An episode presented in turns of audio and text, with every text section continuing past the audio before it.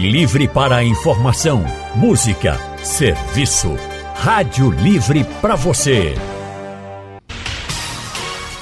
O consultório do Rádio Livre.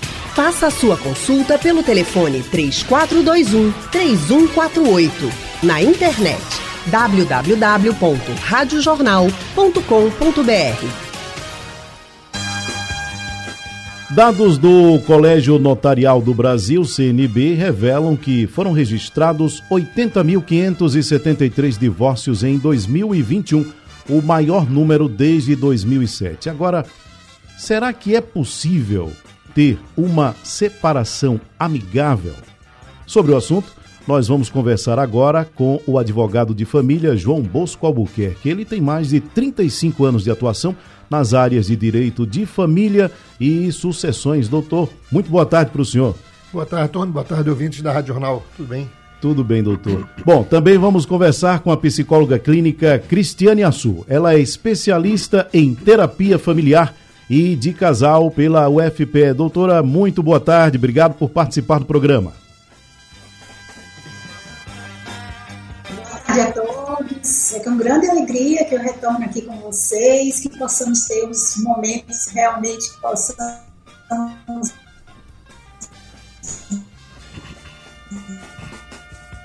A gente está com uma dificuldadezinha com a comunicação da doutora Cristiane. Vamos ver se a gente melhora isso para que a gente possa tocar bem direitinho esse consultório, porque o tema ele é muito importante e os números eles são reveladores. 85, 80 mil 573 é, é, divórcios registrados em 2021, um número que supera em muito o número de 2007. E aí, a pergunta que vai balizar, digamos assim, o programa de hoje é o seguinte: bom, entre esses 80.573, muitos devem ter acontecido de forma tranquila, outros de forma litigiosa. Mas os que conseguiram se separar amigavelmente. Qual foi o segredo para isso? Mas aí a pergunta: é possível mesmo uma separação amigável? Doutor João Bosco. Sim, veja. É, Primeiro que ninguém, ninguém casa para separar, né? Não, não. Ninguém casa para separar. A intenção é, é viver, é, é viver, né? Para sempre. Mas o, o, nesse caso, veja, a informação ela vem de, de cartórios, uma informação que vem do cartório. E para você entrar com um processo de divórcio no cartório, obrigatoriamente tem que ser amigável, não pode ser litigioso. E mais além, não pode ter menores envolvidos para poder fazer um divórcio. Então, desse percentual de 80 mil que foi em cartório, existe um outro volume grande de casais que foram para a justiça em um processo, seja ele também amigável ou seja judicial. Qual, qual o caminho, na maioria das vezes, no cartório? Os casais são jovens, recém-casados ou com pouco tempo de casado, que possuem um pequeno patrimônio, que possui patrimônio, mas que não existe nenhum incapaz, não existe um menor que impeça esse processo no cartório. Então, qualquer um que seja casado, que queira ir a um cartório, que queira dissolver uma união estável, além do casamento, pode se dirigir ao cartório e ali eles resolvem, faz a partilha do patrimônio e resolvem a vida dele. Quando envolve menores, aí é diferente. Existe muita litigiosidade quando existe filhos e quando existe patrimônio expressivo. O patrimônio, ou quando também na união estável o homem diz que trabalhou sozinho, foi ele que construiu aquele patrimônio sozinho e que ele não vai querer dividir com a mulher porque ela não ajudou a construir, o que não é verdade. Se está vivendo em união estável com comunhão parcial de bens, que é o regime, ela também tem direito à metade do patrimônio. Então, quando se busca um processo de divórcio, muitas vezes até na justiça, se consegue fazer amigavelmente, ingressa-se com um processo, um processo amigável, o juiz no divórcio imediatamente divorcia. Aqui em Recife, os divórcios consensuais, eles são também muito rápidos, tão rápido quanto no cartório. A, a, a, rapidez é muito grande, porque o divórcio é um direito potestativo. Mas quem é que é danado direito potestativo? É um direito de vontade. Se eu quero me divorciar da minha esposa e ela não quer, a partir do momento que eu entro na justiça, a justiça não tem como obrigar uma mulher ficar casada com um homem se ela não quer, ou um homem ficar casado com uma mulher se ele não quer. Então o juiz decreta o divórcio liminar.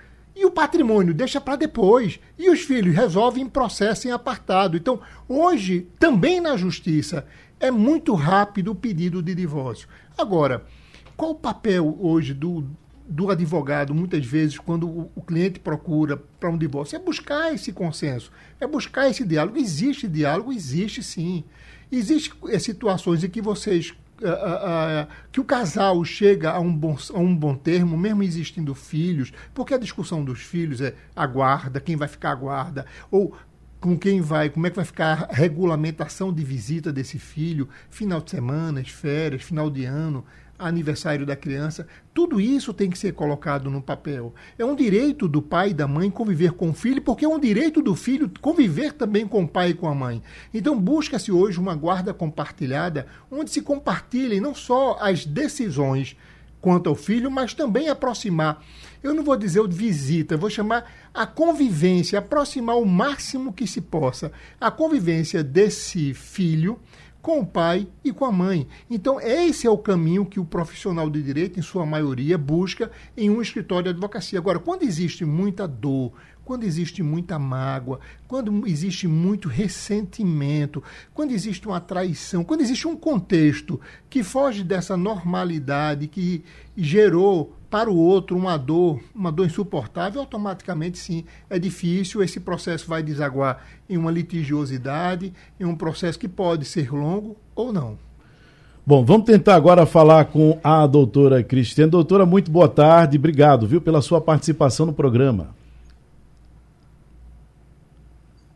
Eu que agradeço o convite por estar novamente aqui com vocês, né? Então vamos aproveitar né, esse tempinho que a gente tem para a gente fazer uma boa conversa. Muito Bom, obrigada. Doutora, na qualidade de especialista em terapia familiar e de casal, em que momento, numa situação dessa que a gente está tratando aqui hoje, a senhora entra em ação, a senhora é convidada a participar? Porque a ideia que se tem quando a gente fala em terapia familiar e de casal é para salvar. Mas se é inevitável, pode-se contar com, seu, uhum. com a sua especialização também? Também. Né? Às vezes a pessoa tem a ideia de que terapia de, de casal ou familiar, né? mais especificamente da casal, se vai para terapia de casal é porque vai, provavelmente é para unir, Pode acontecer, e seria bom, né? Mas às vezes é para trabalhar uma separação, para que se possa evitar algumas consequências traumáticas, tanto para o casal ou o ex-casal, mas também para as crianças, para as outras pessoas envolvidas no processo. Isso é muito importante, né? Porque existem condições que podem ser trabalhadas nesse momento que favorecem um bom divórcio, né? Então, é, trabalhar os respeito pelos filhos, pelo cônjuge ou ex-cônjuge, se estiverem praticamente separados, verificar também as questões né, do, do, processo de divórcio econômico, vamos dizer assim, legal, também se trabalha, porque às vezes é, o amigável não está sendo né, da, da, melhor forma trabalhado ali, então a gente tenta fazer, né, buscar um trabalho que seja consciencioso entre os dois. Então, para isso, precisa trabalhar a comunicação entre o, as pessoas, mais amistosa, respeitosa, e também respeitando o espaço de cada um, dos filhos, é, sem agressões, sem estar apontando. Então, e trazer a ideia de que é, há poder haver o ex-casal, mas tem que haver a coparentalidade, né? benefícios melhores e para os interesses principalmente dos filhos. Isso pode ser bem trabalhado. Quer dizer, ter essa ideia que eu acabei de trazer agora acaba até afastando as pessoas e impede essas pessoas de terem uma separação amigável, que é o tema do consultório de hoje, né? Isso mesmo, isso mesmo. E é, a, a, o atalho que é feito, vamos bem dizer assim, né? Ele vai dentro de um processo é de divórcio, que não é só a, a, separação legal, né? Vamos dizer assim, as questões legais, o divórcio legal. Tem o divórcio econômico, o divórcio emocional, o parental, né? o divórcio psicológico propriamente dito, que cada um vai retomar a sua vida sem ser mais casal. Então, tudo isso tem que ser trabalhado para evitar, inclusive, a alienação parental, que é muito sério também, né? Muito traumático. Doutor João Bosco, é, a gente tem falado muito a respeito da questão de conciliar, de tentar fazer a coisa da melhor forma possível, e aí fica muitas vezes, eu acho interessante que a gente desmistifique algumas coisas. O fato de se resolver na justiça não significa necessariamente que está indo, é, é, se está indo arengar, vamos dizer assim, né? Não. Pode haver uma forma de, de é, conciliatória e que há a necessidade da homologação da justiça. Né? Sim, veja, uh, os dois caminhos quando criou-se o, o, divórcio e o inventário em cartório, era para desafogar o judiciário. O judiciário estava sobrecarregado e não estava dando conta do recado. Aqui em Pernambuco nós temos 14 varas de família aqui em Recife. E os juízes são muito ágeis. Isso é importante dizer. Então, quando você ingressa com um processo de divórcio, ele é muito rápido o seu término. O judiciário busca, assim, é, da mesma forma que se, se faz no, no cartório, a agilização. Da mesma forma que é fácil casar, também deve ser fácil se divorciar. Então, não adianta eu ter uma facilidade grande no cartório eu me caso em dois minutos, ou eu me uno com a pessoa, num, vamos morar comigo, agora tu é minha companheira, vou no cartório fácil. E por que é tão difícil divorciar? Então, busca-se hoje no judiciário também essa situação. Mas há outros caminhos no próprio judiciário a tentativa de conciliação. Então, todo e qualquer processo de família, existe antes uma tentativa, de, que é o código que determina, de conciliar as partes, de buscar um diálogo. E muitas vezes aquelas mágoas, aquelas dores, não permitem que o divórcio brote no primeiro momento. Mas vai existir outras situações, pois em qualquer audiência que for acontecer no processo, o juiz, antes, até na audiência de instrução, antes ele tenta novamente a conciliação, buscar e dar um tom final àquela, àquela relação. Então, pois, a, a, como bem disse a doutora, existe. Você se divorcia de muitas situações, mas no judiciário, é mais, os pontos mais graves está na separação do patrimônio. Então, isso é um, um outro problema. E também a questão dos filhos. Porque o atual companheiro ou porque o, o, ex-companheiro, o ex-marido, está com a atual companheira e a ex-esposa não aceita aquela relação. Ou a ex-esposa está convivendo já com outra pessoa. Então, essas situações são realmente difíceis de você trabalhar e o casal muitas vezes não consegue entender que cada um tem que tocar a sua vida independente, porque quando o casamento não dá certo, não dá certo. Por mais que você tente forçar uma coisa que já não existe, se, eh, a condições de sobreviver, porque já está muito ruim a relação, quando o casamento já está partindo para agressão, essas situações extremas, não tem mais condições de sobreviver. Até lá na frente, você hoje se divorcia e pode cruzar novamente com a ex-esposa e, quem sabe, até casar de novo, caso queira. Mas é um contexto que sempre no judiciário, ou em qualquer caminho que você vá buscando a defensoria pública, se busca a tentativa amigavelmente de solução desse problema. Agora, tem processos que não têm alternativa amigável. Porque se briga por qualquer coisa. Se briga por um espirro, se briga por um, um, um olhar que naquele momento, naquela conversa, você olhou para mim diferente, é um motivo para acabar a conversa. Então, essa, esses contextos de duas pessoas que eu digo sempre que a dor opera diferentemente em pessoas diferentes. Então, eu não tenho como lidar com esses contextos, mas aí vai para o processo. E no processo, quando, quando você vai para a justiça, é interessante. O João, que não gosta mais da Maria, não se entende. Eles não conseguem resolver a vida deles. Automaticamente, eles elegem um terceiro. que é o terceiro? O juiz. O juiz vai decidir por eles. Goste ou não goste, a decisão sairá do judiciário, divorciando e partilhando de um jeito ou de outro, mas vai ser partilhado. Então, vai se chegar a um fim esse contexto. O que alguns brigam é porque é o seguinte: mesmo eu não, eu, eu não estando com ela, o processo vivendo, eu estou incomodando ela. É uma forma de perpetuar a intriga ou perpetuar a proximidade de alguém, nem que seja da forma ruim, danosa, que é a litigiosidade em um processo na justiça. É uma, é uma, é uma situação delicada. Doutora, é, a senhora, com a experiência que tem, já deve ter vivenciado alguma situação semelhante. Deixa eu ver se eu me expresso corretamente a respeito do que eu quero ouvir da senhora. Já viu alguma vez uma situação de um casal que a procurou para organizar, para organizar a separação, para que se separassem da forma mais tranquila possível. E a senhora percebeu que aquilo ali não era o que era para acontecer, muito mais do que eles estavam percebendo? Sim, né? Já aconteceu, inclusive, deles repensarem a separação e hoje já tem um filhinho, né? Depois de tudo isso acontecendo, reconstituíram, reviram as crenças, porque na realidade, quando a gente se une a outro, não é? a gente está querendo naquele momento, como disse o doutor João, é, dar certo dá certo. Então, existe uma família idealizada, um sonho que precisa ser construído, e como nós temos questões emocionais não trabalhadas, do ponto de vista individual também, nós passamos essas necessidades para que o outro atenda.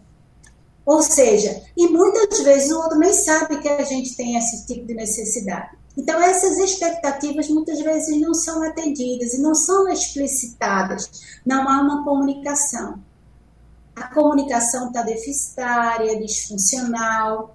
E o que acontece? Muitos males, males é, entendimentos difíceis que vão se acumulando, que muitas vezes vai se empurrando então, quando chega para conversar, que começa a abrir, né, vamos dizer assim, e a dizer quais são os pontos que estão me incomodando, vamos olhar de forma racional também, mas também da forma afetiva, e aí eles começam a ver que algumas é, mudanças necessárias fazem com que o casal reveja as situações e consiga novamente encetar o caminho da, da, do casal, né? de trabalhar as questões internas de cada um e do casal também do relacionamento. Porque é, o casal é assim, um mais um igual a três, nesse caso. É o indivíduo, outro indivíduo e o casal, que é a relação em si. Ela precisa ser nutrida, trabalhada, observada no dia a dia, considerando as questões individuais de cada um. Então, isso é muito importante. Então, já tem sim situações. Como também já trabalhei, inclusive, é, na, na clínica de família do Hospital das Clínicas, em que o judiciário mandava algumas questões para a gente trabalhar e que não tinha mais jeito, já estava no judiciário com questão litigiosa muito grande, e o que a gente fazia era amenizar os impactos da, da, do ex-casal, vamos dizer assim, que estava com repercussões sérias na família de uma forma mais abrangente, né? Bom, o consultório de hoje, ele gira em torno de uma pergunta. É possível ter uma separação amigável? É possível isso? Bom, sobre esse assunto, a gente está conversando aqui com o advogado de família João Bosco Albuquerque e também com a psicóloga clínica Cristiane Assu. Doutor João Bosco, no outro bloco, o senhor falou o seguinte a respeito de as pessoas não conseguem se entender e aí, na, na falta do entendimento, acabam elegendo uma terceira pessoa para mediar essa falta de entendimento, vamos dizer. Então, houve discordância de um lado, houve discordância de um outro, entra uma terceira pessoa e não há garantia absolutamente nenhuma de, o que, ela, de que o que ela vai trazer vai ser satisfatório para um ou para outro. Aliás, pode até ser insatisfatório para os dois. Isso. Essa pessoa, no primeiro, você falou uma palavra interessante. Ele entra no primeiro momento para tentar mediar. A justiça, o judiciário entra, o Estado então tenta conciliar, tenta resolver o problema amigável, buscar uma solução. E aí, se o casal não chega a essa solução, esse magistrado que ali foi eleito, porque o processo está correndo em sua vara, ele ali decide, decide tudo, ele vai formar o convencimento dele. E nesse convencimento, a decisão desse pai, desse juiz, pode ser realmente é, é, é, estranha para um que queria um, muita coisa, ou, ou enfim, ou estranha para o outro. A decisão não pode agradar os dois, ou pode agradar só um, ou, enfim, vai continuar agora o processo no grau de recurso. Então, quando você busca um diálogo, em qualquer processo, você busca um, uma negociação, seja na audiência de conciliação, seja na audiência de instrução, ou seja, entre as partes, quando eles elegem um mediador para poder fazer isso, entenda que é importante que se perca um pouco. Os dois têm que perder. Não tem uma negociação que saia tudo do jeito que eu quero. Do jeito que eu quero, vai ser difícil, porque o outro também tem o outro lado. Então, se busca esse diálogo, e se esse diálogo você entender que tá, o que está perdendo aqui, ela também está perdendo ali, dá para solucionar e acabar o processo, termine. Agora, se a parte entender que não abre mão, tá certo? Sim, é esse magistrado é que vai decidir. E a caneta do juiz, depois que ele dá a sentença, se não agradar, você vai ter que recorrer. É por esse motivo que os processos, muitas vezes, dependendo do tipo de processo, ele perduram muitos anos, porque vai ao tribunal. Sim, a tribunal até agora recebeu um magistrado que era da Sexta Vara de Família, doutor Luiz Gustavo, um juiz espetacular. O tribunal agora tem um juiz de família especialista mesmo no tribunal, mais um para completar lá a o nosso tribunal, que precisa de juiz especializado, que conheça e trabalhe muito bem com isso. Então, vai chegar no tribunal um recurso de família que essa briga vai toda continuar lá. E muitas vezes não termina no tribunal, ela vai até Brasília. Então, o processo se delonga muito, entendeu? Sofre todos, sofre muito. Então, essa briga pode ser resolvida. E no tribunal, é importante também dizer que existe também as salas de conciliação no tribunal. O desembargador, quando vê que ali tem muita, muita uma situação que pode chegar a um, a um, a um consenso, busca, chama. Vamos aqui conversar, vamos tentar resolver da melhor maneira isso no tribunal. Então você veja o quanto, como o nosso tema aqui, é, a, a, como é que diz, a tentativa de um divórcio amigável, de, uma, de um fim de um casamento da melhor maneira, com, de, com, com conciliação, você veja o esforço do tribunal, mesmo na justiça, como se tenta em vários momentos fazer essas conciliações e por fim a esse processo. Doutora Cristiane, a senhora é especialista de casal e terapia familiar. Então, quando a gente fala na situação familiar, a gente pensa em outros atores que aí estão envolvidos também, não só o casal. Mas aí eu queria que a gente trouxesse para essa discussão a repercussão da, dessa situação para os filhos, a importância do cuidado, a importância de trazer os filhos para também participar da terapia, porque os filhos estão em formação, veem uma situação que muitas vezes não é agradável, que independente até, creio eu, de ser uma separação, por mais consensual que seja, mas é uma separação. Né? Os pais da criança vão passar a morar em casas separadas. Isso tem uma repercussão para a criança. Por mais amigável que possa ser por mais dividida que possa ser essa, essa convivência, e como é que a gente deve considerar o tratamento, como é que a gente deve considerar o cuidado com a criança nessas situações? Principalmente as crianças, né, que é a parte, vamos dizer assim, mais frágil da situação, né, porque elas estão ali, vamos dizer, muitas vezes confusas com o que está acontecendo. Né? Muitas vezes se pergunta assim, que eles estão me dizendo? Porque é orientado para que se fale, ambos, né, os pais, procurem para falar, é, estabelecer um momento que vá comunicar às crianças o que está acontecendo. O ideal é que sejam os dois mas às vezes a situação não dá para ser os dois ao mesmo tempo, mas que cada um dos pais tenha um momento com as crianças para passar o que está acontecendo de acordo com a idade de cada um. Porque muitas vezes a gente pensa que a criança não vai perceber e as coisas vão acontecendo, de repente o pai ou a mãe some de casa. O que está acontecendo? Né? Por que não está vindo mais? Então, é preciso haver uma preparação. E como é que é dito? O que é que é dito? Como é que é passado?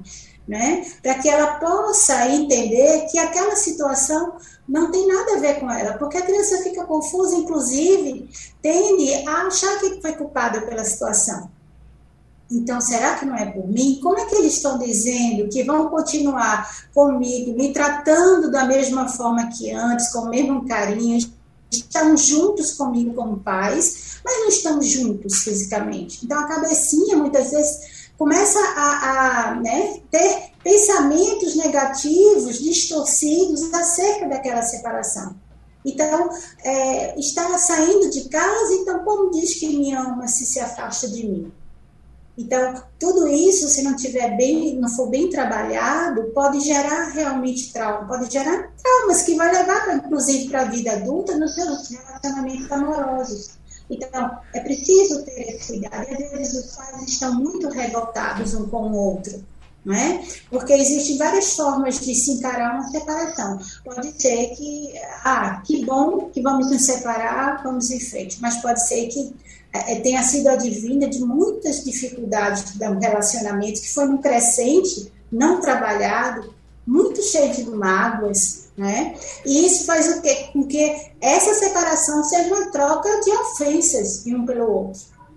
E aí repercute, respinga tudinho em cima da criança, do adolescente. Os mais velhos podem tender a não falar, reprimir, e os mais novinhos tendem a se expressar com raiva, com mudança de comportamento, com choro, mal-estar, de uma forma geral físico, né? somatizando né? com doenças realmente é, psicossomáticas, né? que vai fazendo com que ele demonstre esse sofrimento também. Os maiorzinhos também, mas às vezes tende a ficar mais calado. Então, é preciso acompanhar e ter esse cuidado per si, ou seja, por cada criança com as suas dificuldades e forma de ser. Né? É esse um cuidado muito grande que se precisa ter os pais. Doutor João Bosco, a doutora Cristiane falou aí a respeito do impacto na criança e aí falou de um cenário, evoluiu de um cenário onde a coisa aconteceu de uma forma mais consensual para uma forma mais conflitiva. Aí a gente passa para essa fase, a questão do conflito entre os pais e a criança no centro desse negócio. Independente de qual seja o motivo, parece que a criança vai sempre achar que ela é o motivo. E o impacto disso é, ele é muito negativo para o futuro da criança. Sim. Né? Sim, é, a criança sofre muito, entendeu? Muitas vezes o pai e a mãe não conseguem enxergar que aquela criança sofre né? porque o sofrimento muitas vezes é silencioso. A criança não precisa chorar para mostrar que está sofrendo, entendeu? E quando essa briga é, é muito uh, uh, acirrada por conta do filho, aí que esse filho pensa que ele é o culpado dessa separação. Ele carrega essa dor. Então, é, é a estrutura, dependendo da estrutura emocional da criança, ela vai, vai levar para o resto da vida esse vazio, esse buraco de uma culpa, de, de, um, de um sofrimento silencioso, tá certo? De uma dor que ele não sabe explicar, porque é importante em muitos litígios, tem pessoas que têm condições de contratar um psicólogo, ou diga, contrate. São profissionais extremamente importantes quando envolve criança em uma separação. É extremamente importante porque essas guerras começam dentro de casa, mas mesmo depois que o casal se separa, vai cada um vai para um canto, continua outra guerra também por aquela criança. E aí surge a questão da alienação parental, onde a criança é alienada, onde tatua-se no coração daquela criança uma informação errada sobre o pai, ou informação errada sobre a mãe, e muitas vezes o alienador não é nem o pai nem a mãe, é um avô ou uma avó. Entendeu? Então começa a criança, ela já sofria de um ambiente perverso dentro de casa, de muito litígio. Ela agora sofre com outras situações. O teu pai não te ama. O teu pai, o pai disse que ia buscar a criança. Aí o outro diz: "Não, ele não vem te buscar". Ele disse que vinha. Ele não deu o teu alimento que tu precisava e o pai já pagou. Ou a mãe, a mãe disse que vinha te buscar, arruma filha e a tua mãe não veio te buscar. Então, tá sempre nessa guerra e essa guerra agora utiliza-se o filho como bucha de canhão. Passa a ser o filho tá certo? Um elemento para maltratar ou para ferir o outro. Porque a, a insanidade humana leva a esse ponto. O, o, conflito sai da normalidade, ultrapassa toda e qualquer barreira, e aí o terceiro aí não sabe o pai porque aquela criança mais na frente vai ter algum problema na escola, vai ter algum problema na vida, tá certo? Ou se retrai fica totalmente isolada no mundo. Então são situações que precisa ser observado e, e muitas vezes o pai não está nem aí terceiriza o filho, a mãe terceiriza o filho, enfim, são situações de ser humano. Não estou falando aqui nem de pai nem de mãe, eu estou dizendo o seguinte: nessa relação, nessa briga insana, sim, o filho sofre muito e deixa vazios no coração dessa criança. E quando é alienado, deixa tatuagem, tatuagem de dor, que vai ser difícil trabalhar lá na frente. É por isso que o judiciário precisa do apoio do CAPS. O nosso CAPS hoje aqui em Pernambuco está sobrecarregado. O tribunal precisa enxergar isso. Os processos de família estão sofrendo muito um retardo da, irrele da relevância, da importância do estudo psicossocial. O juiz não é psicólogo, o promotor não é psicólogo, o juiz é juiz, o promotor é promotor, advogado também não é psicólogo. Precisamos do apoio dessa equipe multidisciplinar para que no processo a gente consiga enxergar e qual o melhor caminho a dar para solucionar para aquele que é o mais fraco, que mais sofre, que está lá na ponta, que ninguém enxerga muitas vezes, é a criança. E quando muitas vezes o pai e a mãe diz que enxerga, mas enxerga de forma tão, tão diferente que ele mesmo faz a autoalienação. Tem pai e tem mãe que autoaliena.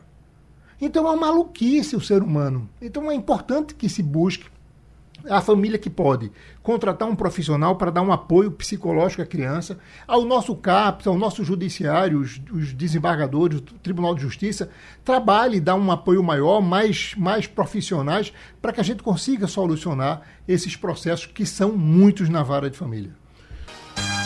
Bom, no tempo que nos resta no consultório, dá para a gente fazer as considerações finais em torno do tema que norteou o debate de hoje. É possível uma separação amigável? Diante de tudo o que foi dito aqui, você que está nos ouvindo agora, qual é a sua conclusão? Bom, mas eu vou falar agora com a doutora Cristiane para que ela possa trazer ao nosso ouvinte, né, dentro da sua experiência, uma orientação, mostrando que sim, é possível fazer uma separação de forma amigável, porque separar, é, é, terminar um casamento não significa dizer arrumar o inimigo, né? Sim, exatamente. É, até porque, né, principalmente se tem filhos em comum, mais ainda precisamos rever alguns posicionamentos. E é um jeito maduro de ser. O que acontece é que às vezes a gente entra no modo criança e ficamos criança birrenta um com o outro ao invés de trabalhar algumas questões. Então, toda vez que se vê, revive as mágoas, as dores, os pensamentos negativos, e tudo isso vai contaminar não só é, a vida daqueles de si próprio, né? a vida vai se tornar mais amarga, mais doída, vai ter dificuldade com outros relacionamentos, inclusive é preciso levar essa experiência como um aprendizado para começar a iniciar um outro relacionamento, fazer uma reflexão, o que, é que eu posso fazer melhor, o que, é que eu posso aprender com isso, às vezes a gente consegue sozinho, a gente precisa de ajuda profissional para isso, né? Se perceber também nas suas próprias falhas, que todo mundo falha, não é se ficar culpando, mas se responsabilizando, porque é preciso ter outros relacionamentos e crescer. E se sentir, né? Que não foi aquele que detonou, entre aspas, né, a, a situação de separação, é, buscar rever certos posicionamentos, não se sentir também, ah, então eu sou a vítima, eu que fui a, o prejudicado, a prejudicada. Esse posicionamento também de vítima é, faz com que a gente não assuma a nossa vida daqui em diante. Fica no luto eterno, porque existe também o luto, porque a dor é tão grande de uma separação que é vivenciado como um luto também. E se a pessoa não se cuidar, não rever pensamentos, entra numa ansiedade muito grande, entra num processo de tristeza que vai levando a uma depressão, então a qualidade de vida cai. Então, é ter uma nova maneira de rever a situação para começar outros relacionamentos de forma muito mais saudável, mas primeiro se olhando para si. E também olhando aqueles que estão na relação, né, os familiares, é, buscando novas amizades, nova forma de fazer, dos fazeres, tantos outros. Então, é aprendizado quando às vezes as coisas não vão de acordo com a gente gostaria, né? Lidar com as frustrações, perceber as suas emoções, perceber os pensamentos e buscar ajuda quando necessário. E principalmente poupar os filhos, não é? Porque filho não pode ser um orelhão e que tem que escutar tudo que o pai ou a mãe está falando, ou a avó a respeito do, do pai, geralmente negativo. Não pode ter ser um muro de lamentação, não tem que ser um, um, terapeuta do pai ou da mãe, de quem quer que seja, para escutar lamúrias e procurar ajudar. Uhum. Então, é preciso estar bem consciente e buscar amadurecer para uma nova relação também mais saudável. É uma Doutor, experiência. Doutora Cristiane, obrigado pela sua participação no programa, viu? Agradeço a vocês, agradeço também ao doutor João pela parceria aí na conversa, né? Um forte abraço também e conhecer. E vamos em frente. Doutor João, a doutora Cristiane trouxe as considerações que tinha que fazer e a respeito desse tema, o senhor com a vivência que tem, o que é que diz para quem está nos ouvindo agora? Veja bem, é, se o casamento não está dando mais certo, é o momento de refletir sobre a separação. E o melhor caminho é conversar sobre a separação, não envolver os filhos, que esse problema não pertence aos filhos. Não importa a idade, seja, seja pequeno, médio, jovem ou adolescente. Evite fazer com que o filho participe do conflito. E busque sempre o diálogo, para que esse casamento termine sem deixar e, e, não, e não sem deixar nem ramificar as dores do casal e construindo outras dores nos filhos que a gente não sabe que tipo de dor será, mas provavelmente ramificará. Se buscar o judiciário, a todo e qualquer momento o judiciário está sempre predisposto a buscar um, um término consensual. Os maiores motivos de briga é a questão de guarda e visitação. Tente entender que o filho não é propriedade de ninguém o filho pertence ao casal. E é um direito do filho, não do pai e da mãe, de conviver com o pai e com a família paterna, e com a mãe e com a família materna. Se casou, tem que essa criança e nasceu esse filho tem que conviver com todos e conviver com todos bem. Então essa essa visitação tem que ser uma visitação boa, que o filho possa conviver com todos. Da mesma forma, a questão dos alimentos, enxergar que seu filho precisa de sobreviver, precisa de uma escola, precisa de uma da necessidade de um plano de saúde, de medicamento, enxergue também tudo isso, que esse é um dos motivos grandes dos conflitos, é a questão dos alimentos. Quanto ao patrimônio, vocês dois são adultos, e se vocês dois não se entendem, aí sim vocês podem brigar fora desse palco sem envolver o filho, por conta da questão patrimonial, mas também busque o diálogo para que se encerre essa questão patrimonial da melhor forma. Aqui eu estou dizendo o seguinte: eu, não, eu nunca vi processo é, com muita litigiosidade terminar bem, porque todos sofrem, todos sofrem e às vezes o sofrimento ele ultrapassa qualquer boa barreira. Então, é, o, é um conselho de um profissional que há 35 anos, vai fazer 36 anos, só advoga com nessa questão de família. Eu já vi muitas situações tristes que poderiam ser evitadas se o casal tivesse tido um bom senso, um equilíbrio para poder é, contornar essas situações adversas e terminar de uma forma, eu não digo a melhor forma do mundo, mas uma forma menos ruim e uma forma mais decente. Doutor João Bosco, muito obrigado pela participação no programa. Eu que agradeço pelo convite, Tony, agradeço a doutora Cristiane e a todos os ouvintes, uma boa tarde. Bom, e o consultório vai ficando por aqui e a gente espera que você tenha ouvido bem tudo que foi dito e tenha tirado alguma lição das coisas que você ouviu no consultório de hoje. E o Rádio Livre de hoje fica por aqui. A gente volta amanhã, às duas da tarde, com muita informação e prestação de serviço. A produção é de Gabriela Bento, trabalhos técnicos de Miguel Alves, Edilson Lima e de Sandro Garrido. No apoio, Valmelo. A direção de jornalismo é de Mônica Carvalho. Vem aí o balanço de notícias com Ciro Bezerra, hoje direto do Centro de Convenções, onde acontece a Super Mix. Para você, uma ótima tarde. Obrigado pela sua audiência. Tchau.